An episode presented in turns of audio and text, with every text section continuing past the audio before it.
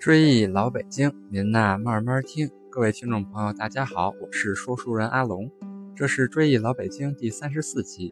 《追忆老北京》是一个讲述老北京历史、建筑、民俗的播客节目，推荐大家使用喜马拉雅客户端搜索“追忆老北京”专辑，点击订阅按钮，每期节目更新都会有推送提醒，还可以下载到手机随时收听哦。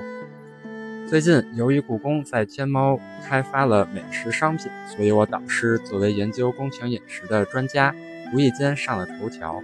那么，咱们本期就借着热乎劲儿，继续聊聊老北京的吃食。本期的封面图片很珍贵，是老北京的一个门脸，上面写着“饽饽”二字，其实就是一间饽饽铺。如今，全北京就剩下一家名叫饽饽铺的商店了。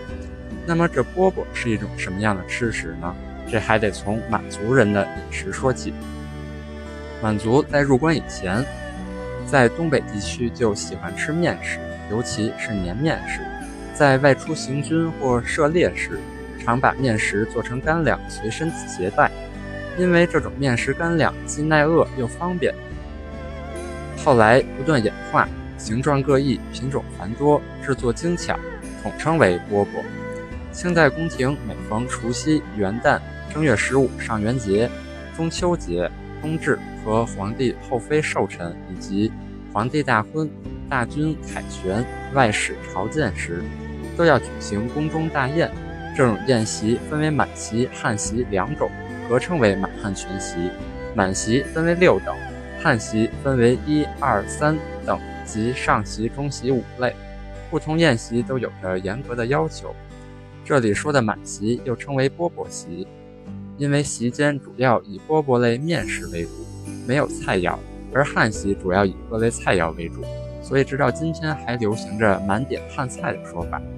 这种面食选材广泛，品种多样，如豆面饽饽、硬面饽饽、墩儿饽饽、酥叶饽饽、断树叶饽饽、面卷子、肉末烧饼、萨其马等等。大宴之外，清代宫廷也有着许多食用饽饽的场合，例如每到除夕之夜、正月初一子时，皇帝必须要在乾清宫东侧的昭仁殿吃煮饽饽一品，也就是煮饺子，并配以小菜、酱汁和醋。其他季节也有相关的饽饽食品，例如每年春季榆树发芽之时，乾隆皇帝常命御膳房食用。榆树叶做的榆钱饽饽和榆钱饼。据晚清工人回忆录记载，慈禧太后每天的早点很简单，只有牛奶和饽饽两样。德龄还提到，慈禧在会见美国公使康格夫人时，提供的茶点中有被称为乌塔的一种牛奶做的软奶子饽饽，吃在嘴里像辣油一样。满族超爱食用奶制品，类似的还有牛奶烙成干的。烙干儿、奶皮子中卷以芝麻盐儿及蜜糕的奶卷子等等。目前的三元梅园、奶酪味等，还有奶卷、奶皮子、烙干等奶类饽饽点心。爱吃奶制品又想补钙又想饱口福的朋友们不要错过。除奶制品外，饽饽以粘米面为主主要原料，并以豆馅儿、果仁、蜂蜜、白糖等作为佐料。用炸、烙、蒸等方法制成，不仅风味独特，而且买卖兴隆。据《清朝野史大观》一书记载，满人是面，不常是米，种类繁多，或以糖，或以椒盐儿做成龙形、蝴蝶形及花卉形。北京人喜欢喝粥的饮食习惯，与周围的华北各地小有不同。这多少与满族旗人喜欢喝粥的饮食习惯有关，因为满族主食除饽饽外就是喝粥了，吃米饭是次要的。清清宫廷里边有专门制作这类面食的机构，称为饽饽房。至于民间，京城里直到民国和解放初期，还多设有饽饽铺，其品种有萨其马。萨其马是满语的直接音译，指的是糖产类的糕点。还有芙蓉、绿豆、豆面卷子，现在是也就是俗称的驴打滚，还有豌豆黄、酥叶饼等。这些满族食品在当今的北京大多数小吃店里还制作着。那么咱们就聊一聊几种饽饽的做法。烧饼是其中一类。早先北京的烧饼品种繁多，比如用来加酱肉吃的吊炉烧饼，可以包上甜、咸、荤、素各种馅料的焖炉烧饼，还有白马蹄烧饼、红驴蹄烧饼等等。肉末烧饼可以算是老北京的一种小吃，确切的来说，应该称为清朝的宫廷小吃，因为这小吃是从宫廷里流出来的。据《满清工人回忆录》记载，慈禧每到九月初九重阳节那天，要在景山登高，在这个亭子里边就会吃烧饼加烤肉，这可能是肉末烧饼的前身。在北京城经营肉末烧饼最为著名的饭庄，当属北海公园里的仿膳饭庄。据说有一次，周恩来总理。养病期间来到仿膳饭庄，品尝了这里的肉末烧饼后，提出了一些改进意见，所以以后肉末里又加了笋丁等原料，于是肉末烧饼的口味就更加清淡别致了。吃肉末烧饼其实就是吃它上下两层皮儿，烧饼中间的小面心儿一定要掏出来才能加进肉末，吃起来有香酥爽脆的口感。拿起烧饼，揭开上下两层皮，首先掏出那个小面心儿，然后用小勺把肉末塞进烧饼里，用手捏住上下皮，放入口中慢慢品尝，越吃越上瘾，越吃越爱吃。别看就是几个烧饼一碗肉末，再配上几样菜，价格也并不便宜。只不过老北京人好吃的就是这一口。那么咱们再介绍第二种，叫做蛤蟆煮蜜。一般人听名字可能摸不着头脑，这是什么东西？其实它又叫豆馅烧饼。它和普通烧饼不同，这种包裹着红豆沙的烧饼，烤的时候在边上自然裂开一个大口，活脱一张笑哈哈的蛤蟆嘴。烧饼里纵黑甜腻的豆沙翻吐出来，像是耷拉在舌边的嘴边的舌头，喜气洋洋，圆头圆脑的面。面皮雪白洁净，周围还套着密密麻麻的白芝麻，看来它被戏称为蛤蟆煮蜜，真是再生动不过了。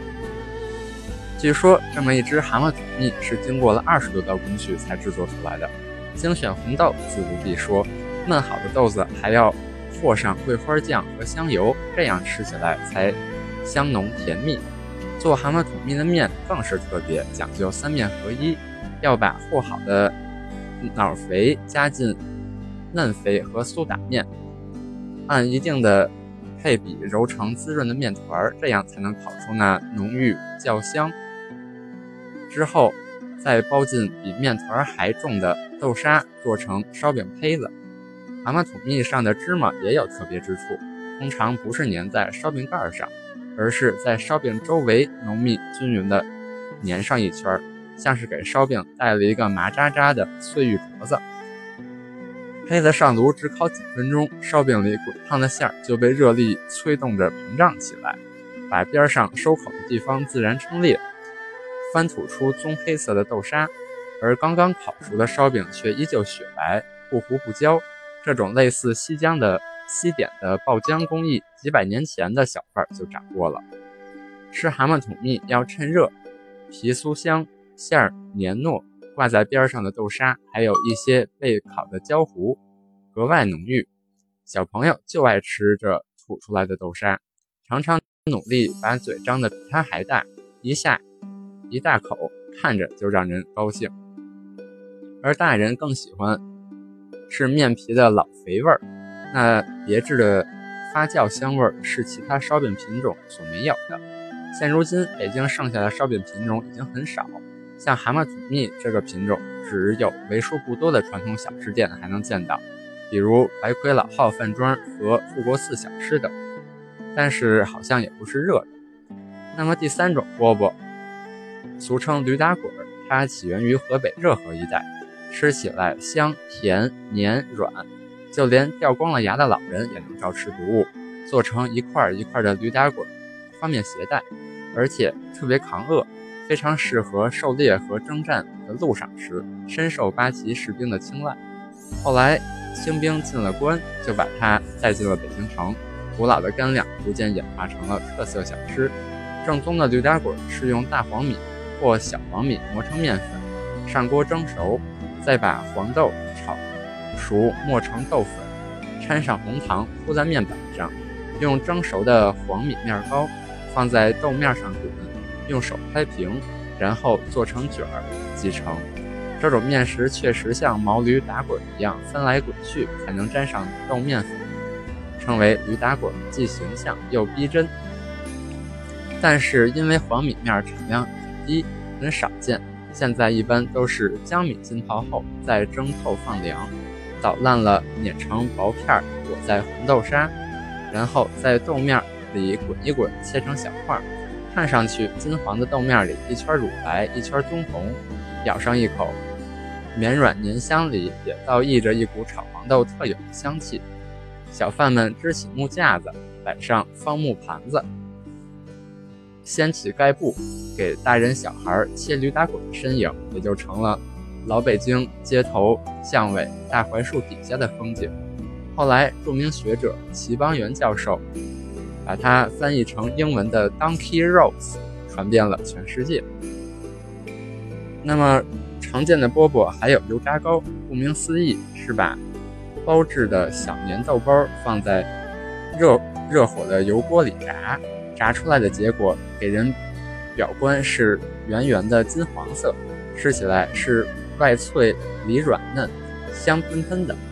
在北京的朋友能够看见经常排大队的是惊天红炸糕，具体味道怎么样，大家可以去尝尝。不过个人感觉还是天津的耳朵眼炸糕更好一点。最后再说点注意事项：这些年饽饽虽然好吃，但是不是所有人都能食用。如果您要是有胃病，一次性是不能多吃的，吃多了会增加肠胃负担。即使没有胃病，尤其是一些小孩子们，也尽量少吃，因为它不太好消化。糖尿病人也请尽量少吃，因为糯米面升高血糖的速度实在太快了。